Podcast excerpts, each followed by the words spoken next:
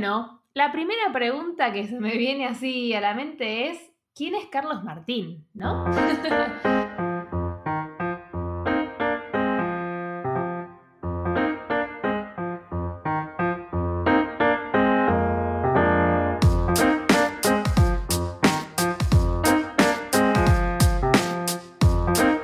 Hola a todos, ¿qué tal? Hola Brenda, ¿cómo estás? Muy contenta de estar de nuevo aquí en otro episodio, ¿no? Genial. Bienvenidos a un nuevo episodio del podcast de Talleres Piolas. Para el que nunca nos escuchó, contamos un poco lo que hacemos. Nosotros invitamos a artistas que nos inspiran para hablar de su trabajo y de su próximo taller Piola. Hoy estamos con Carlos Martín, un artista de Zaragoza que nos inspira muchísimo y quien ofrecerá un taller intensivo de fin de semana con talleres piolas. Sí, eso es. ¿Qué tal Carlos? ¿Cómo estás? ¿Qué tal? ¿Qué tal? Muy buenos días. Encantado también de estar con vosotros. Un placer. Mm, Gracias.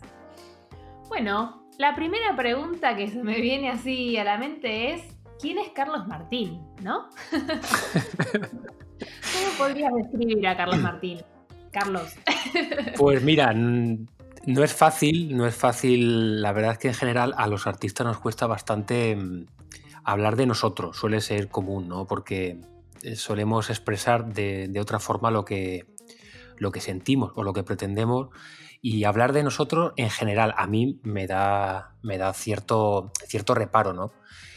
Bueno, eh, Carlos Martín. em, Carlos Martín es alguien que ha estado siempre en contacto con el arte, siempre, eh, de una forma cercana, de una forma tangencial, y me he ido acercando y alejando por las circunstancias, ¿vale? Mm, Yo empecé a dibujar, lo típico, ¿no? Es muy, muy típico cuando alguien se dedica a esto, es contar siempre que cuando te daban un lápiz de niño y un papel y estas cosas, ¿no? Pero es cierto en mi caso. Yo, em, yo ahora mismo tengo 40 años y... pe- pe- 41, perdón, parezco una, una folclórica. Eh, quitas, edad, ya edad. estoy quitándome años, macho. Sí, pues tengo, tengo 41, suena, suena bastante, bastante fuerte, pero tengo 41. Y, y empecé a dibujar desde, desde muy pequeñito, siempre con un lápiz y un papel, ¿no? Porque al principio pues no tienes otros medios. Em, y luego empecé a, ya con a lo mejor con, con 16, 17, 18 años, ya sí que empecé a familiarizarme con el color. Siempre a través de, de medio, de medio seco, casi siempre la, eh, lápices de color y sobre todo el pastel, ¿no? Em, y mis primeros contactos con el óleo fueron, fueron, fueron muy malos, fueron realmente malos. Tampoco tenía el tiempo ni la formación necesaria. Yo creo que empecé a pintar con óleo con 17, 18 años, ¿eh? Y el resultado no fue bueno, no fue bueno. Y yo creo que si, por ejemplo, hubiera descubierto eh, a lo mejor el acrílico, se me hubiera dado mucho mejor. Acuarela también hacía mucho, es verdad. An- Antes de empezar con el óleo, yo creo que empecé con la acuarela, efectivamente. Mm, Y, y me gustaba mucho porque era un medio, era un medio que es un medio la acuarela con el que todo el mundo suele empezar, pero que no es fácil. O sea, la acuarela es un medio mm, muy, muy complicado, muy complicado, y sin embargo todo el mundo se tira por la acuarela cuando, cuando tener buenos resultados con la acuarela no es, no es nada fácil, ¿no? No, totalmente. ¿Y todo esto eh, lo empezaste solo o Sí. cómo era que ibas probando las técnicas? Sí, yo he sido siempre autodidacta, salvo que en, en honor a la verdad tengo que decir que mi padre pintaba.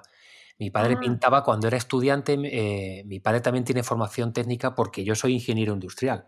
Eh, lo que pasa que, bueno, por, por una serie de circunstancias que luego os explico, desde hace unos años me dedico eh, 100% a, a, a pintar y, y vivo de esto, claro.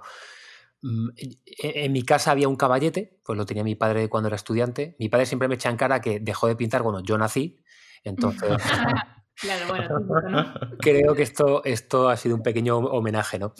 Y, y siempre, había, siempre había en mi casa, siempre había lápices de colores, pasteles, óleos antiguos de mi padre, de cuando era joven. Entonces, bueno, siempre, como al, al tener un, pin, un, pincel, un caballete y papeles, y mi padre siempre compraba estas cosas, pues la verdad es que es fácil, ¿no? Enganchar con, con esto. Pero la verdad es que he sido siempre bastante autodidacta. Hoy en día, joder, es muy fácil ser autodidacta porque hay una cantidad de, de información eh, en Internet brutal, ¿no? Y es, yo creo que hoy en día es bastante sencillo. Eh, en los años 80 era más difícil, pues sobre todo a través de libros. Había una, una colección muy buena de, de se llama Parramón y, y yo los tenía todos, esos libros, ¿no? Claro, sí. Y hoy en día, claro, ha cambiado todo. Hoy tenemos vídeos, eh, claro, YouTube, tienes mucho eh, acceso a la información que antes, no, se tenía. Qué diferente. Y un, comentario que hiciste eh, me llamó la atención, que hubiera sido más fácil si hubieras empezado con el acrílico. Sí, sí, mira, es un medio que cuando tú, por ejemplo, el, óleo que se utilizaba, sobre todo en los años 80, o por lo menos al que yo tenía acceso, era, era un óleo tradicional. Hoy yo, por ejemplo, que eso es una cosa que sí que lo hablaré en los talleres, utilizo el, un tipo de óleo que se llama óleo alquídico, eh, sobre todo de, de, Winsor and Newton, y es una serie de, es una serie de, de óleos que utilizan unos excipientes que hacen que sequen mucho más rápido. O sea, para mí para mí el, el, medio mejor es sin duda el óleo, porque tiene una, una trabajabilidad y unos resultados y unas posibilidades que no te la da ningún medio. Pero es verdad que tiene un problema y es el tiempo de secado. El tiempo, de, el tiempo de secado es un problema. Eh, si yo hubiera tenido acceso, por ejemplo, a un medio que me permitiera trabajar más rápido, porque claro, yo estaba estudiando y estaba estudiando la, educación normal, o sea, yo no estaba, estaba con, mi libro en la mano, con los pinceles, con la trementina, que era un jaleo. ¿Qué es lo que pasa? Que se mezclaban las capas, eh, eh, no dejaba secar adecuadamente una capa y pintaba encima de la otra. Entonces, si yo hubiera tenido al menos el acrílico para trabajar los fondos, por ejemplo, Mm, creo que hubiera tenido mejores resultados eh, y hubiera podido empezar a trabajar mucho antes con el óleo. Pero bueno, todo esto, repito que con un tiempo muy limitado, porque yo tenía que estudiar mm, mi carrera para la que me estaba formando y esto para mí era un hobby. Claro. Porque estudiaste arquitectura, ¿no? Ingeniería, ingeniería industrial. Yo empecé la carrera con 18 años porque, bueno, no, no tenía claro a lo mejor sí que, sí que me hubiera gustado estudiar Bellas Artes, pero el consejo paterno y materno pues fue, oye, mejor estudia, porque yo sacaba notas relativamente, bueno, no es que fuera buen estudiante, pero, pero en casa consideramos que sí que podía a lo mejor terminar una carrera como industriales, ¿no? Y de hecho la terminé y empecé a trabajar como, como tal. Pero, pero claro, yo cuando terminé, cuando terminé COU, con 17, 18 años, hice la selectividad y, y estudiar Bellas Artes me hubiera gustado, pero no se contemplaba en casa, ¿no? Porque era muy arriesgado, ¿no? Y es como más mm, eh, las salidas profesionales son siempre más fáciles con otro tipo de estudios, ¿no? Que con, artista no vas a ganar dinero, ¿no? Claro, claro, claro, claro, claro. Claro. Es siempre cuestionable el consejo de los padres. Hay quienes dicen que no hay que escucharlos. Sí, sí, la, la, verdad, la verdad es que es muy, muy difícil, ¿eh? porque luego cuando como padre eh, te enfrentas a una serie de miedos que cuando tienes 18 años te comes el mundo, ¿no? Y si dices tú, guau, yo quiero ser artista y tal. Y, yo agradezco esos consejos porque también te digo una cosa, ¿eh? Para ganar, una cosa es saber pintar bien, o sea, que hay gente que en el mundo, gente que pinta mejor que yo, hay como 10 o 12 millones de personas, ¿no? Pero es cierto que, mm, que el enfoque profesional para, para poder ganarte la vida eh, pintando es, muy determinante, ¿eh? no, no es, eh, ya te digo, una cosa es saber pintar bien, e, es, como cualquier ámbito de la vida, ¿no? Como hacer pan o, dedicarte a la moda, ¿no? Eh, tú puedes ser Amancio Ortega o puedes ser un diseñador modesto y, que lo haga mejor que él, ¿no? Pero, pero una cosa es dibujar y pintar y ser artista y otra cosa es ganarte la vida con esto. Y, y, creo que mi paso por durante muchos años por la empresa privada en un ámbito que no tiene nada que ver me ha hecho conocer el mundo de la empresa desde dentro, ¿no? ¿Y cuál sería este enfoque que dices artístico, ¿no? Que te hace diferenciarte de, bueno, sí sé pintar, pero ¿qué, enfoque artístico tienes? Eh, artístico, mm, ¿te refieres a para ganarte la vida o, qué hago diferente al resto en el plano meramente artístico? Sí, más que nada porque traías este concepto del enfoque que me parecía interesante. Sí. Creo que también tiene que ver con tu proceso, ¿no? De descubrimiento artístico y de pasar por diferentes estadios profesionales, ¿no? Entonces, que no sé si te referías eso, a, si eso al final influye en, tu estilo o tu, sí. Sí, sí, sí. Eh, yo creo que todo lo que hacemos eh, y lo que somos como persona es un sumatorio de lo que nos ha pasado en la vida. Eh, mm. Lo bueno y lo malo. Tú cuando te pones delante de un lienzo o delante de una cámara, si eres fotógrafo, o de un trozo de barro, em, estás plasmando todo lo que te ha pasado en la vida, ¿no? Y yo, antes de llegar al punto este, eh, quería enlazar con, un tema que era, eh, por ejemplo, yo he trabajado mucho la fotografía. También, porque mm, cuando yo termino la carrera empiezo a trabajar como ingeniero en una, empresa, bueno, a trabajar mil horas en la construcción, en, todo lo que es proyectos y dirección de obra, que es un rollo y no tiene nada que ver. Entonces, mi salida un poco artística era la fotografía. Entonces, yo he hecho mucha, mucha, mucha fotografía porque es un método artístico, una, una no, quiero llamarlo método, una, disciplina artística que yo encontré que era muy inmediata.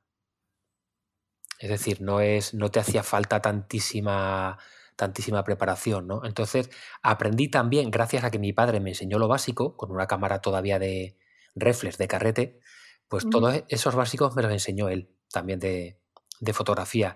Mm, y, yo creo que ese paso también durante muchos años por la fotografía eh, han hecho que, o sea, hicieron que yo, por ejemplo, aprendiera mucho en el campo de la composición, que yo mm. creo que, es muy importante para luego el enfoque cuando yo empecé a pintar de forma profesional, ¿no? Mm, justo, sí, sí, lo, habíamos hablado con, con Alex, ese punto que se nota en tu obra, ¿no? Como esto de, bueno, de ingeniería y luego también eh, que el, detalle, digamos, que tienes tiene que ver con tu conocimiento de, fotografía, ¿no? Sí, sí, sí, sí. Al final, la, concepción que tenemos todos del arte es muy personal, ¿no? Y lo que yo hago puede gustar mucho o no mm. gustar absolutamente nada, ¿no? Como cualquier artista. Pero es verdad que llegar a ese punto, al final es pues, ese sumatorio del que te hablaba pues sí, pues haber empezado a pintar pequeño, pues haber estado 10, 15 años sobre todo dedicado a la fotografía y luego pues mm, eh, mantener durante ese intervalo pues seguir pintando acuarela y, tal, pero, pero bueno, es, verdad que, todas estas cosas suman para forjarte como artista, ¿no?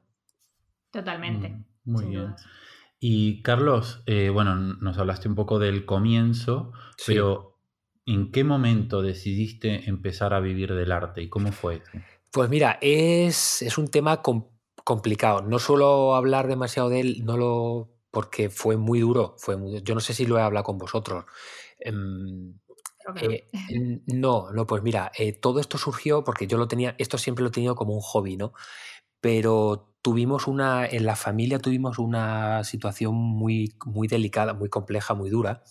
Y es que, mm, bueno, mi mujer estando embarazada tuvo un ictus, que es una cosa mm.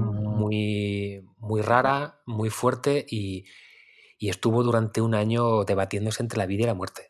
Estuvo en, la UCI muchos, muchos meses y sí, no sé si esto lo debería contar tan crudo, ¿no? Pero, pero es verdad que, fue un eh, fue en el 2000 de tu vida, perdón, sí, sí, sí, sí, totalmente. Que, igual el artista no es alguien inmaculado, ¿no? Que está como que no le pasa nada. Sí, sí, sí. Y ese, ese 2015 fue, fue dramático, ¿no? Y, casi, mm. casi cada día era una noticia, todo iba mal. Y bueno, ya te digo, una, situación horrorosa con, mi mujer en la mm. UCI, un niño que nació muy, pudo nacer muy prematuro también en la UCI muchos meses.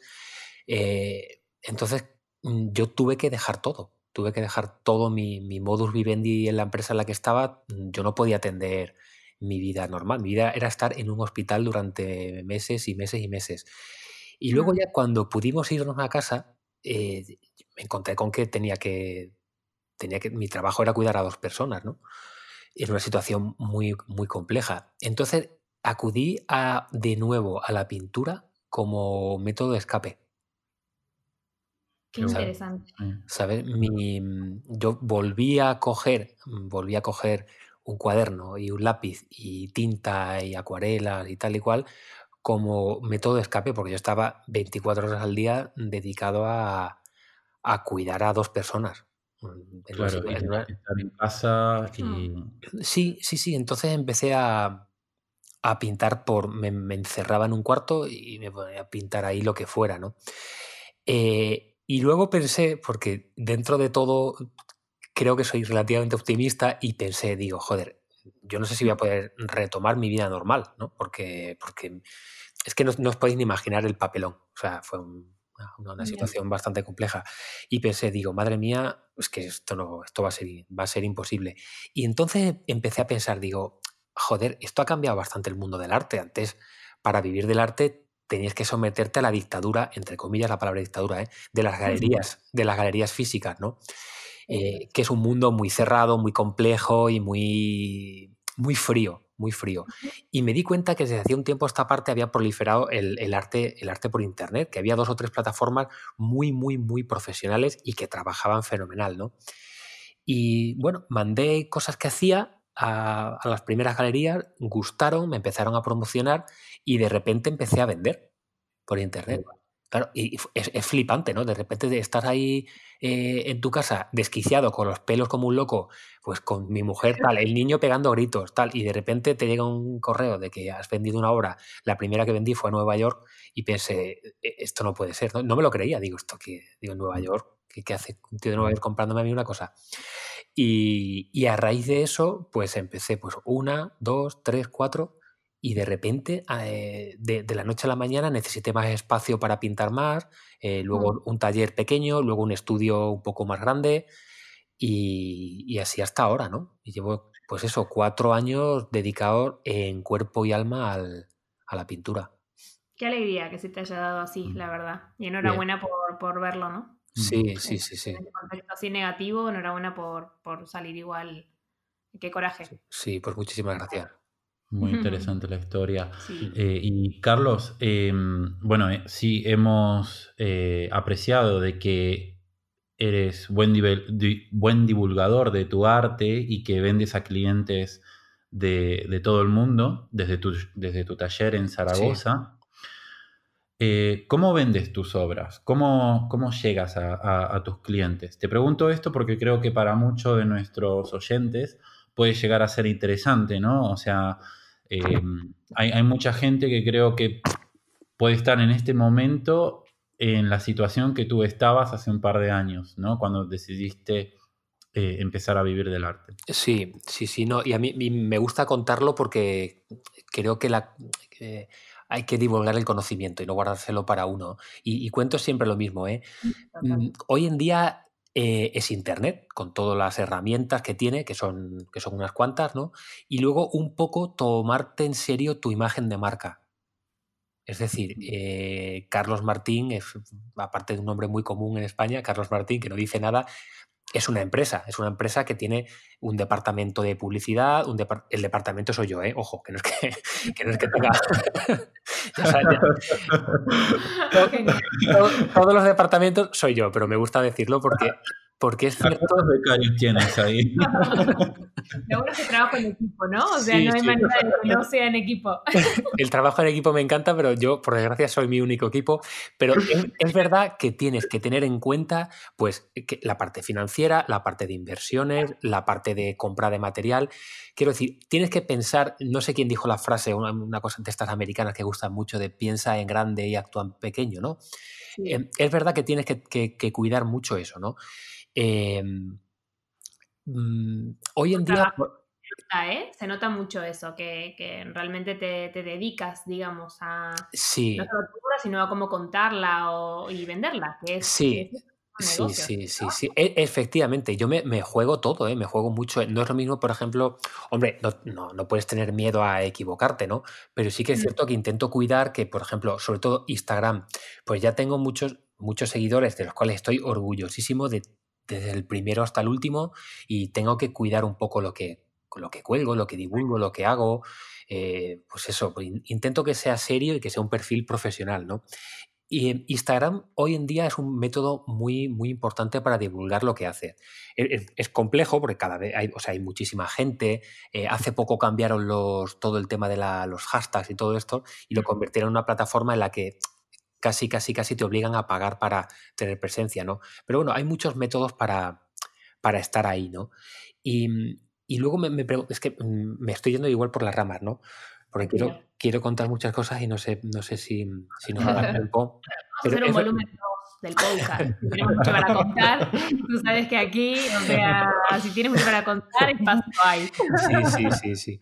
Pues todo el tema de la, de la, de la venta en Internet, eh, los básicos para mí son estar en muchas plataformas buenas, por ejemplo, las que más utilizo son Singulart, que es una europea, Artfinder, que trabaja mucho en, Inglaterra, y Saatchi Art, que trabaja mucho en, el mercado americano.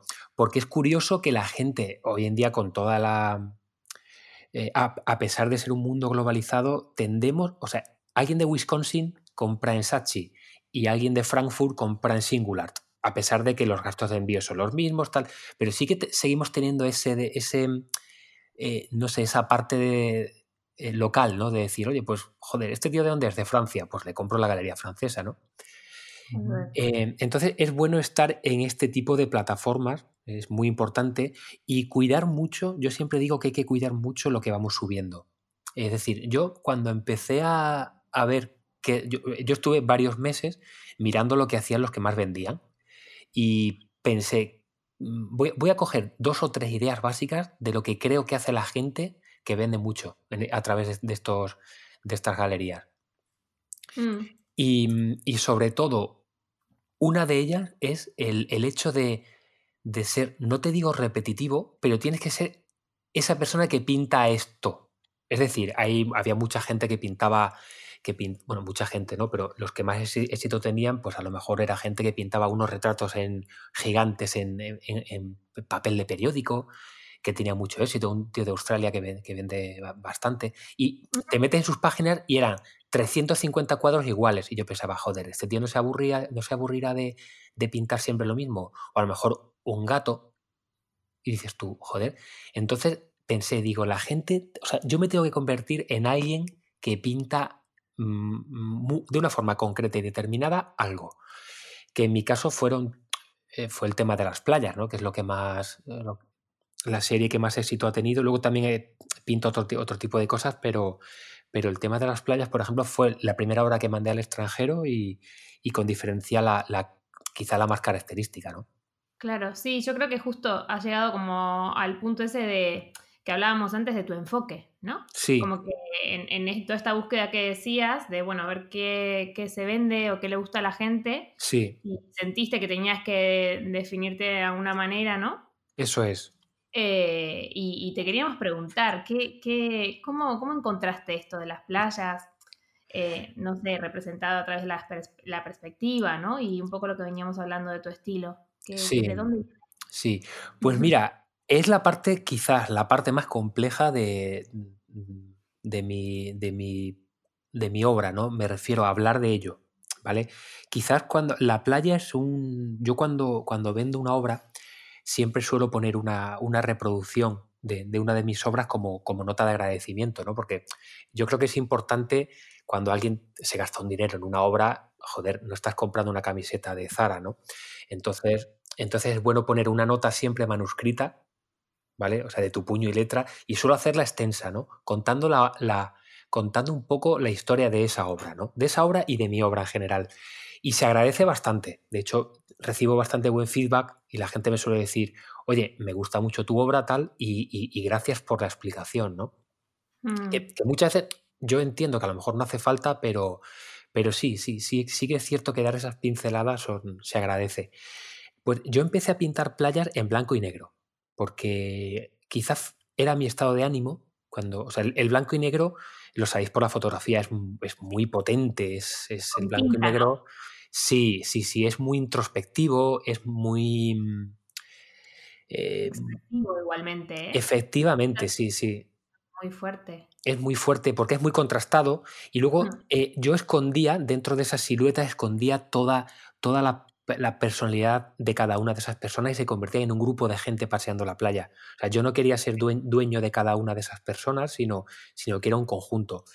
Mm, hay cierta parte de, cuando tú estás cuando yo compongo, ¿no? Pues al final yo voy eligiendo las figuras que más me gustan, ¿no?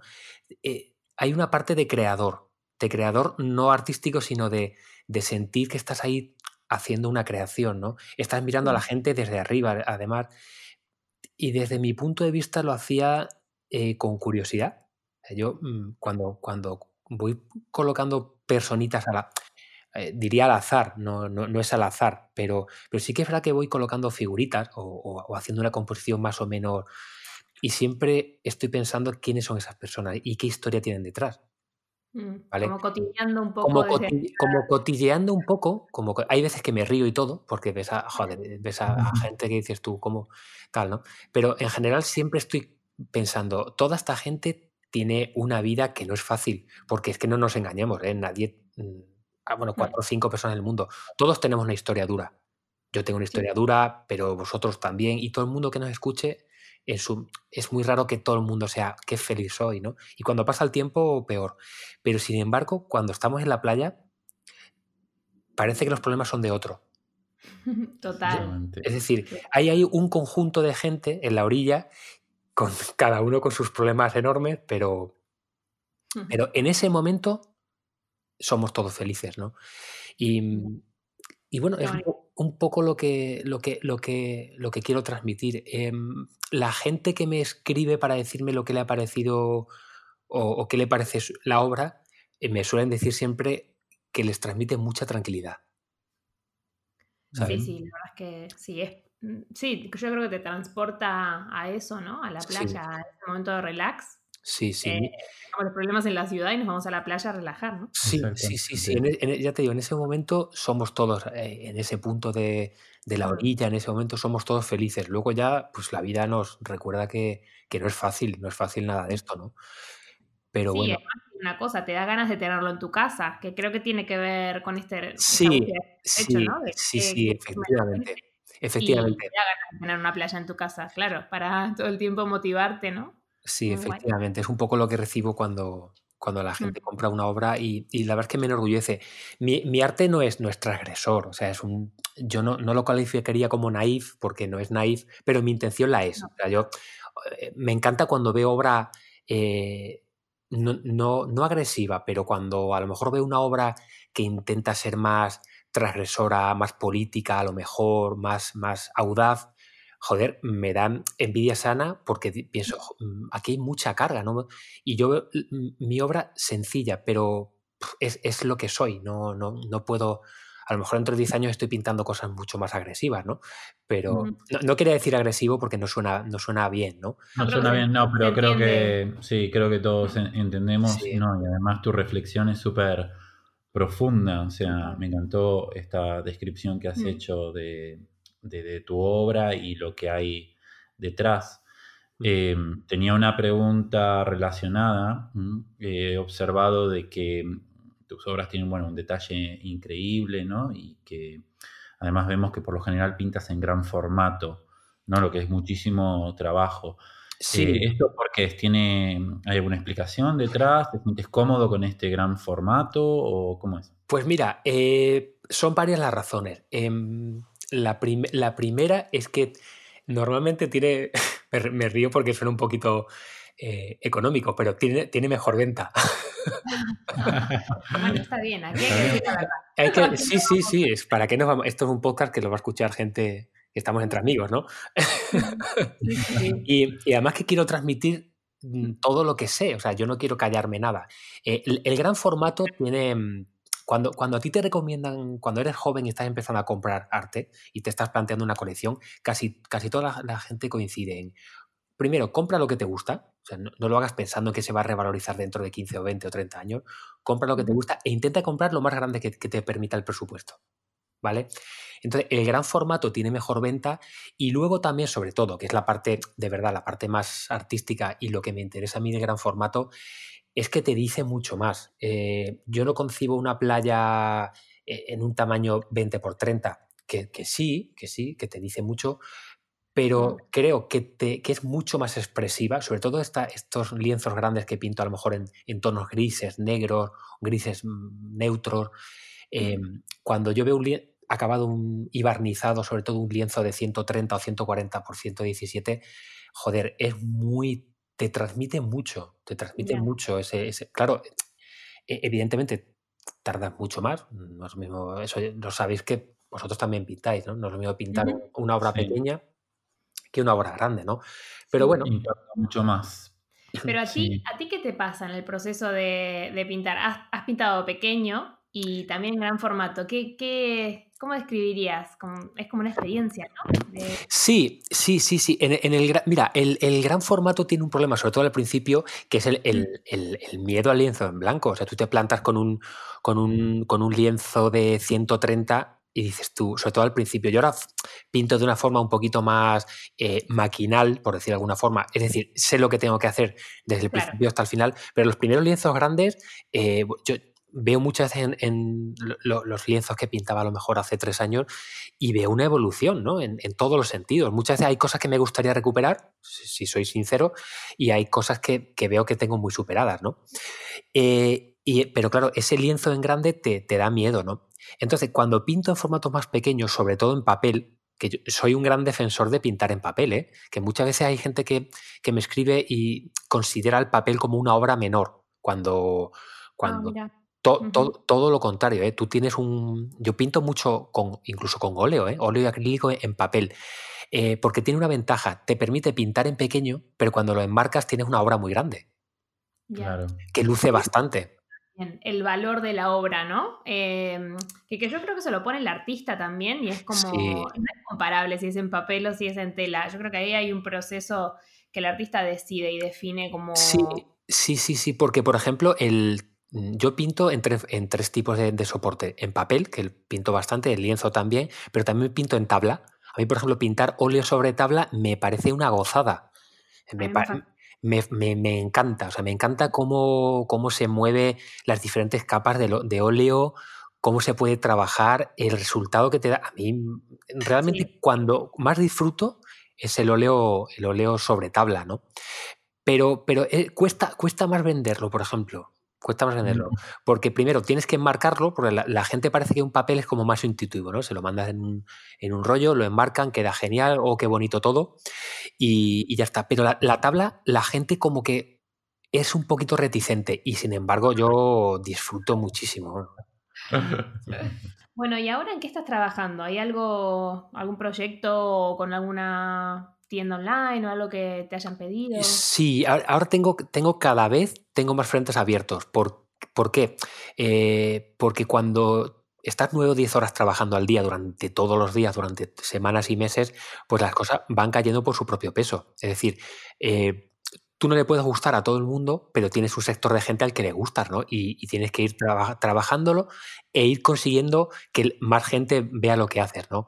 Entonces tengo, aparte de, aparte de, mi trabajo, llamémoslo habitual, de, ir alimentando estas galerías online, con las que, plataformas con las que trabajo habitualmente, trabajo mucho en encargos. Cada vez hay más gente que me encarga de forma directa. Claro sobre todo a través de Instagram y gente eh, encantadora, ¿no? Que a lo mejor te escriben unas sensaciones, eh, me encanta, me encanta mi, tu obra, me encantaría tener una, obra tuya, tal y cual. Entonces tengo muchos encargos y, bueno, voy poco a poco cada vez eh, ampliando ese abanico de, gente que, que, me reclama directamente para tener una, una obra mía, ¿no? Luego también trabajo directamente con varias galerías físicas, sobre todo trabajo con una, con una en el Algarve en Portugal, que es una zona donde, donde habitualmente voy en verano, y, conocieron mi obra.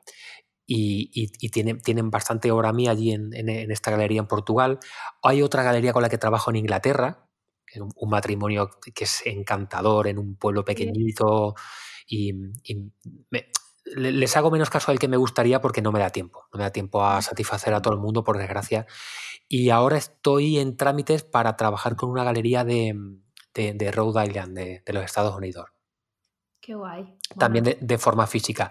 Lo que pasa es que es un jaleo, ¿eh? es un jaleo porque mandar estos, estos lienzos que, decís en gran formato, mandar un par de lienzos grandes allí, es que es caro, ¿eh? el tema del transporte, esos, todos estos temas los, los iremos comentando en, el taller, pero hay que cuidar mucho el, qué y el cómo se hace, ¿no? Porque mandar un par de, lienzos grandes a, Estados Unidos es muy, muy, muy caro, ¿no? Sí, es lo que tiene, ¿no? Nos gusta expandirnos, pero luego hay que sí. toda esa demanda. Sí, sí, sí, sí. No hay que tener miedo, ¿eh? O sea, no hay que tener miedo. Hay que, hay que tirar para adelante y hay que, hay que, hay que cosechar fracasos, ¿eh? Porque, porque sí, porque es que, joder, es que la vida es fracasar. ¿Sabes lo que pasa? Ah, ah, hay, veces que aquí se penaliza demasiado, pero oye, se hace. ¿Que la cagas una vez? Bueno, pues aprende. Aprende, ya sabes cómo lo tienes que volver a hacer, pero tienes que fracasar y hacer cosas que, que, mm. me, me, pasan en mi día a día. ¿eh? Yo hay veces que, digo, joder, macho, ¿quién me mandaría a mí meterme en este fregado? pero hay veces, que sale, hay veces que sale bien y, te alegra. Em, me estaba preguntando mientras estabas eh, hablando ¿no? un poco de, las playas. Em, y digo, bueno, ¿en qué, en qué se, se inspira Carlos? Y me interesaría saber ¿Tenés una playa preferida? Pues. En el mundo.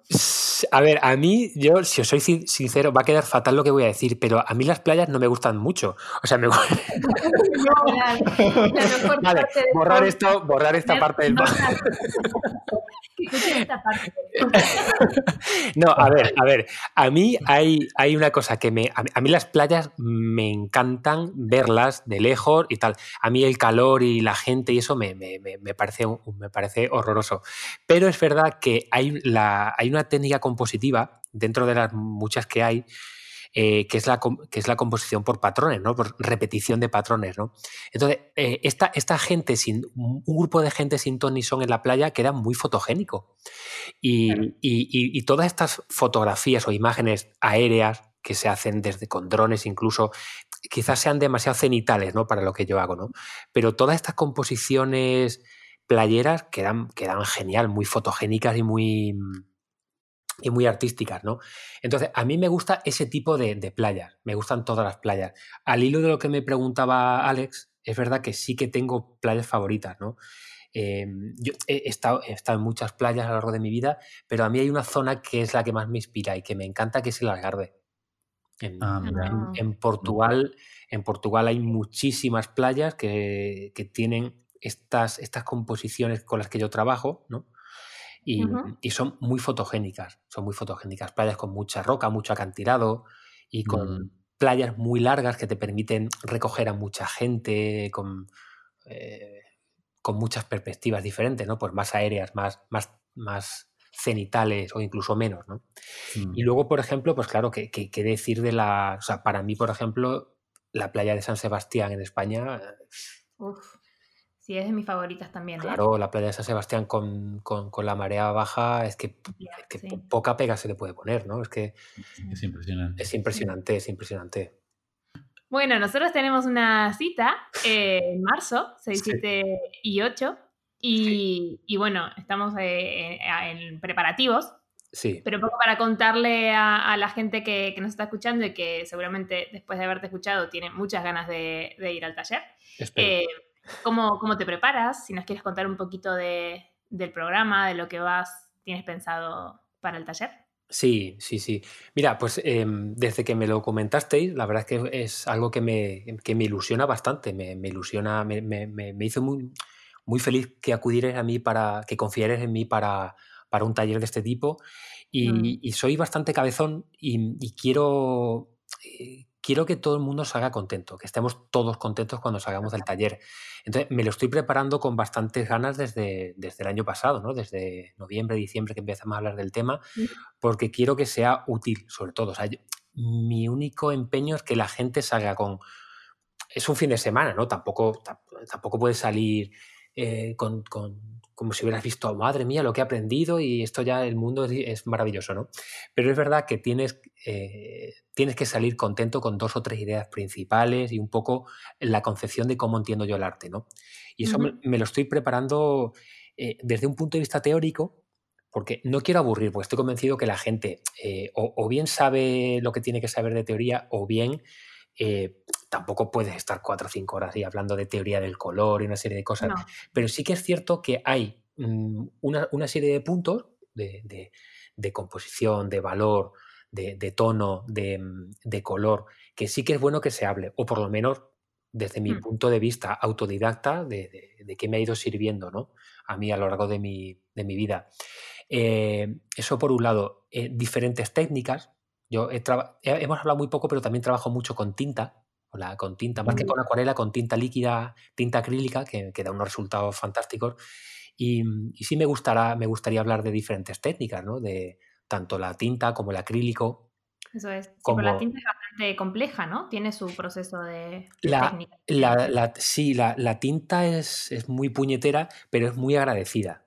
Es, es muy- hay cierta, ciertos trabajos que, que si controlas mucho, pues tiempos de secado, eh, trabajo previo y esto te puede dar un, te puede dar un resultado, un resultado francamente bueno, ¿no?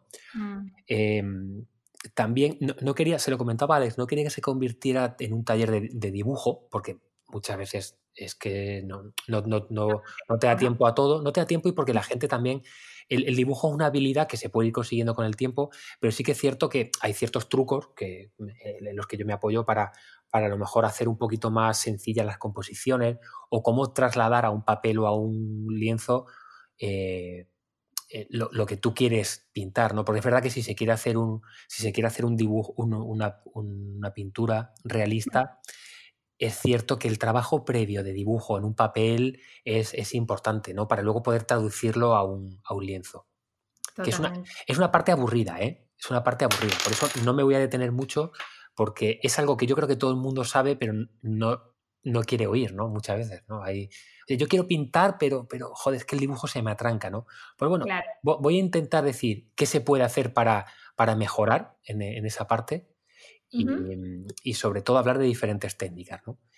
¿Y recomiendas que las personas vengan con una idea ya de lo que quieren pintar, lo que quieren expresar? O Bueno, eh, eso es, eh, es un tema que comentamos la semana pasada. eh, yo- por ahí para claro, que nos están escuchando que ya lo sepan.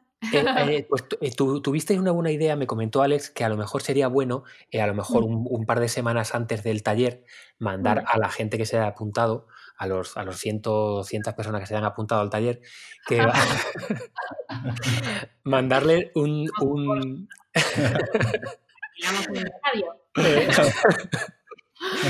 mandarles a lo mejor un- una serie de, de- de unos trabajos previos o unas fotografías con las que vamos a ir trabajando.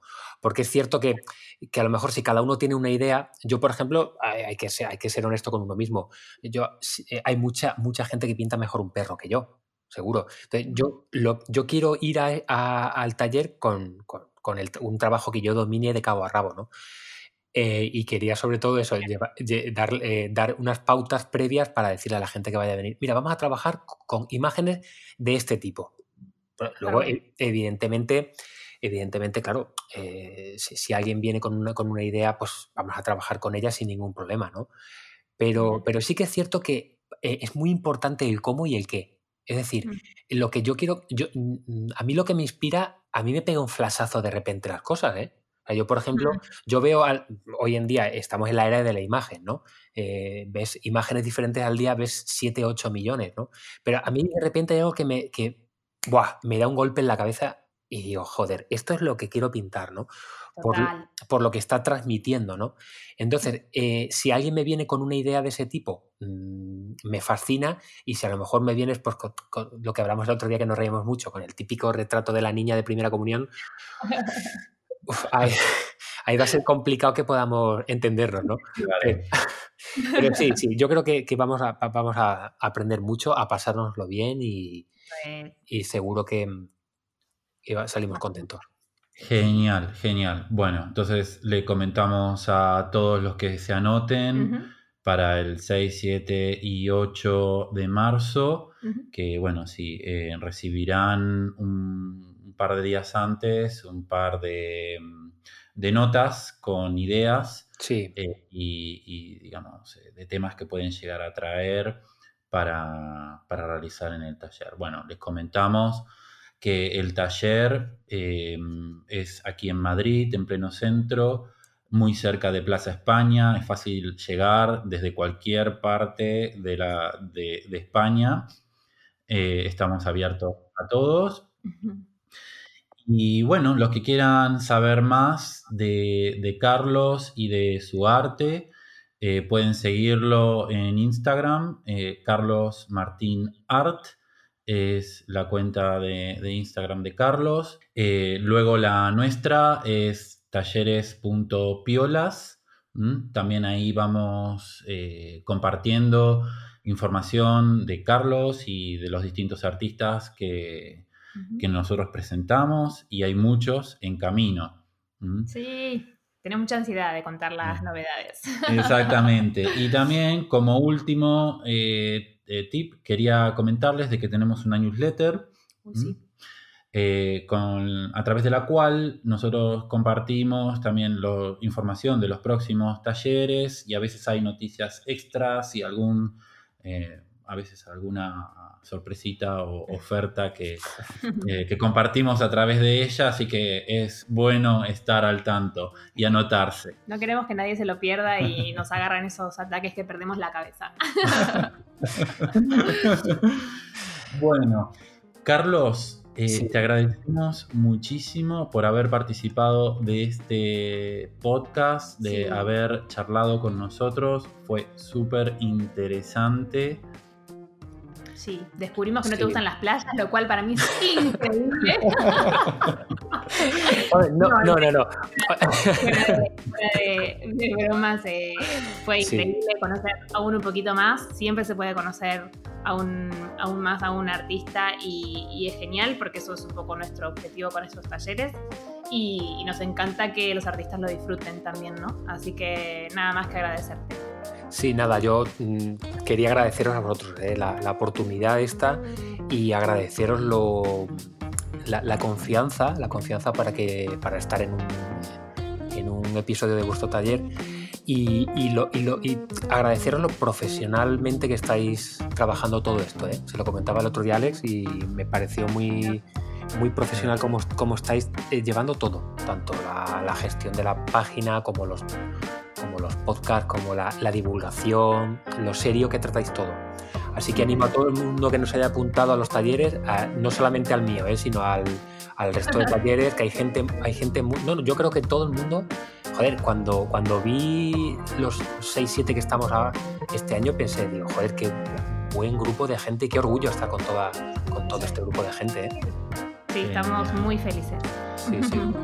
Mil gracias. Gracias, eh, muchas gracias por el feedback positivo. A vosotros. Bueno, negativo no se podía decir, ¿eh? gracias, Carlos. Bueno, gracias, Carlos. Y le comento a nuestros oyentes, bueno, si has llegado hasta aquí es probablemente porque te gustó el podcast, así que, ¿por qué no te suscribís? Eh, estamos disponibles en todas las eh, plataformas, en Google Podcasts, Apple Podcasts y también en Spotify. Bueno, muchas gracias a todos. Adiós. Adiós.